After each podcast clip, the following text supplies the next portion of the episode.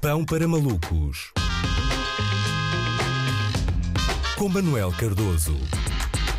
Olá André, hoje venho falar de listas de tarefas. Uhum. Sinto que é um tema que tem sido deixado de fora pelos conglomerados da média tradicional, mas aqui encontra um espaço de reflexão. Ora, Obrigado por isso, deixa-me dizer. é, claro, claro, não tens, não tem de quê. Eh, deixar acumular uma enorme lista de tarefas, eh, recados, afazeres, pequenas incumbências, nunca nos faz sentir bem. Isso é um facto. E na prática, a pandemia, forçando-nos a passar mais tempo em casa, iria fazer com que tivéssemos mais eh, vagar para cumprir com todas as mini obrigações que o caderno de encargos eh, da monótona vida rotineira eh, comporta. No entanto, o que eu acho que tem acontecido é que simplesmente temos mais tempo para olhar mais fixamente para a gigantesca massa de microscópicos problemas que se amontoam e que deixamos por resolver. Eh, contudo, temos menos vontade do que nunca do que cumprir com qualquer tipo desse tipo de responsabilidades. Vamos lá ver. Quando nós fazemos uma lista de tarefas, em princípio não incluímos coisas ah, fúteis ou inexequíveis, não é? São tudo coisas que mais ou menos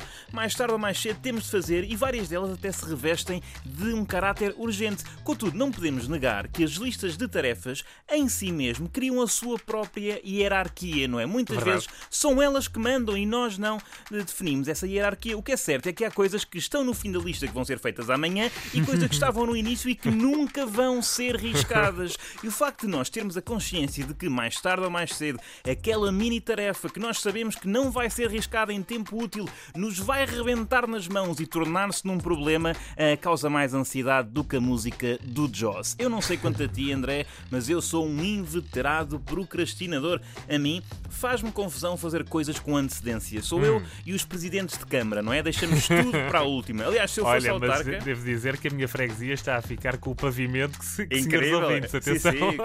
Os espaços verdes hoje em dia estão, estão, estão mesmo verdes.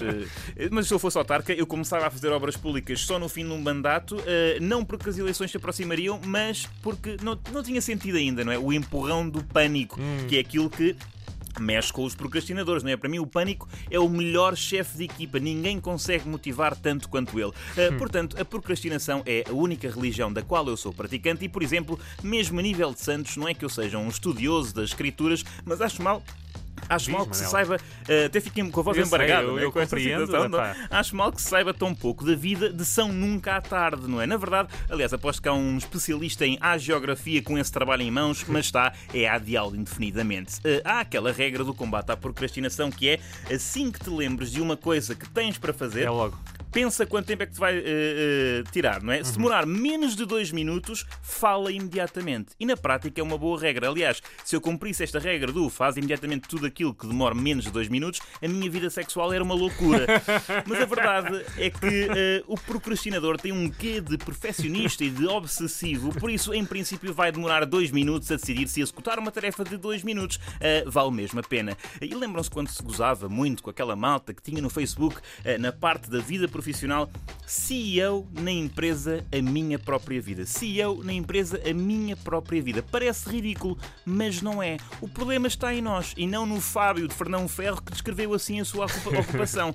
Nós é que estamos conformados com a realidade de que temos de conciliar um desgastante emprego a sério com a administração executiva da nossa vida, não é? A execução de mini tarefas da vida adulta implica conhecimentos de gestão e merece chorudos prémios ao fim eh, do ano. Eu não tenho jeitinho nenhum para ser CEO da minha vida. Aliás, se a minha vida tivesse acionistas, eu já tinha sido posto no olho da rua pelo board, ok? E o meu corpo já teria recorrido a uma empresa de headhunting para encontrar nova eh, liderança. Eh, resumindo, as listas de afazeres, as to-do lists, causam, quando as tarefas não são completadas, angústia. Porquê? Porque nós colocamos lá coisas que, no nosso âmago, sabemos que nunca vamos fazer. Oh Manel, mas eu tenho uma pergunta. Então, o que é que tu propões? O que eu proponho, Sim. André, o que eu proponho é que tenhamos listas de afazeres, to-do lists, com tarefas que Ah. vamos plausivelmente cumprir e tarefas de não fazeres.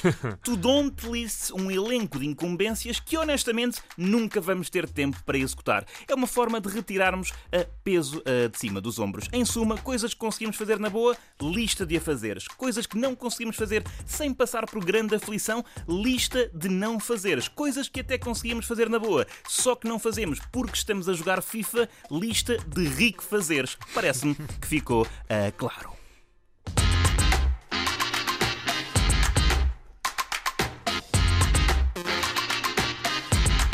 Acaso já há algum tempo que não faço uma lista dessas, eh, mas eh, talvez.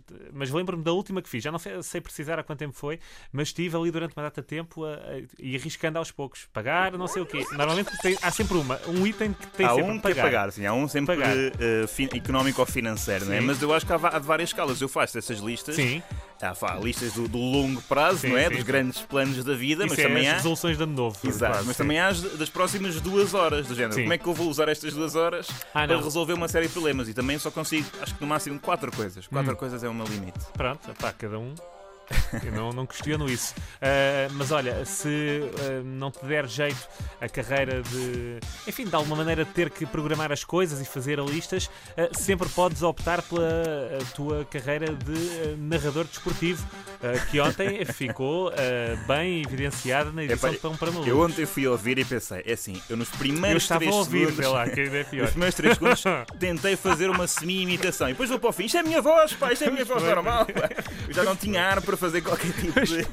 Foi tipo, Oh, perdi o sotaque. É um clássico, um clássico perder o sotaque nas novelas e também na, na Antena 3. Pois foi, se não ouviram, ah, recuperem em antena3.rtp.pt o nosso Nuno Matos da Antena 3.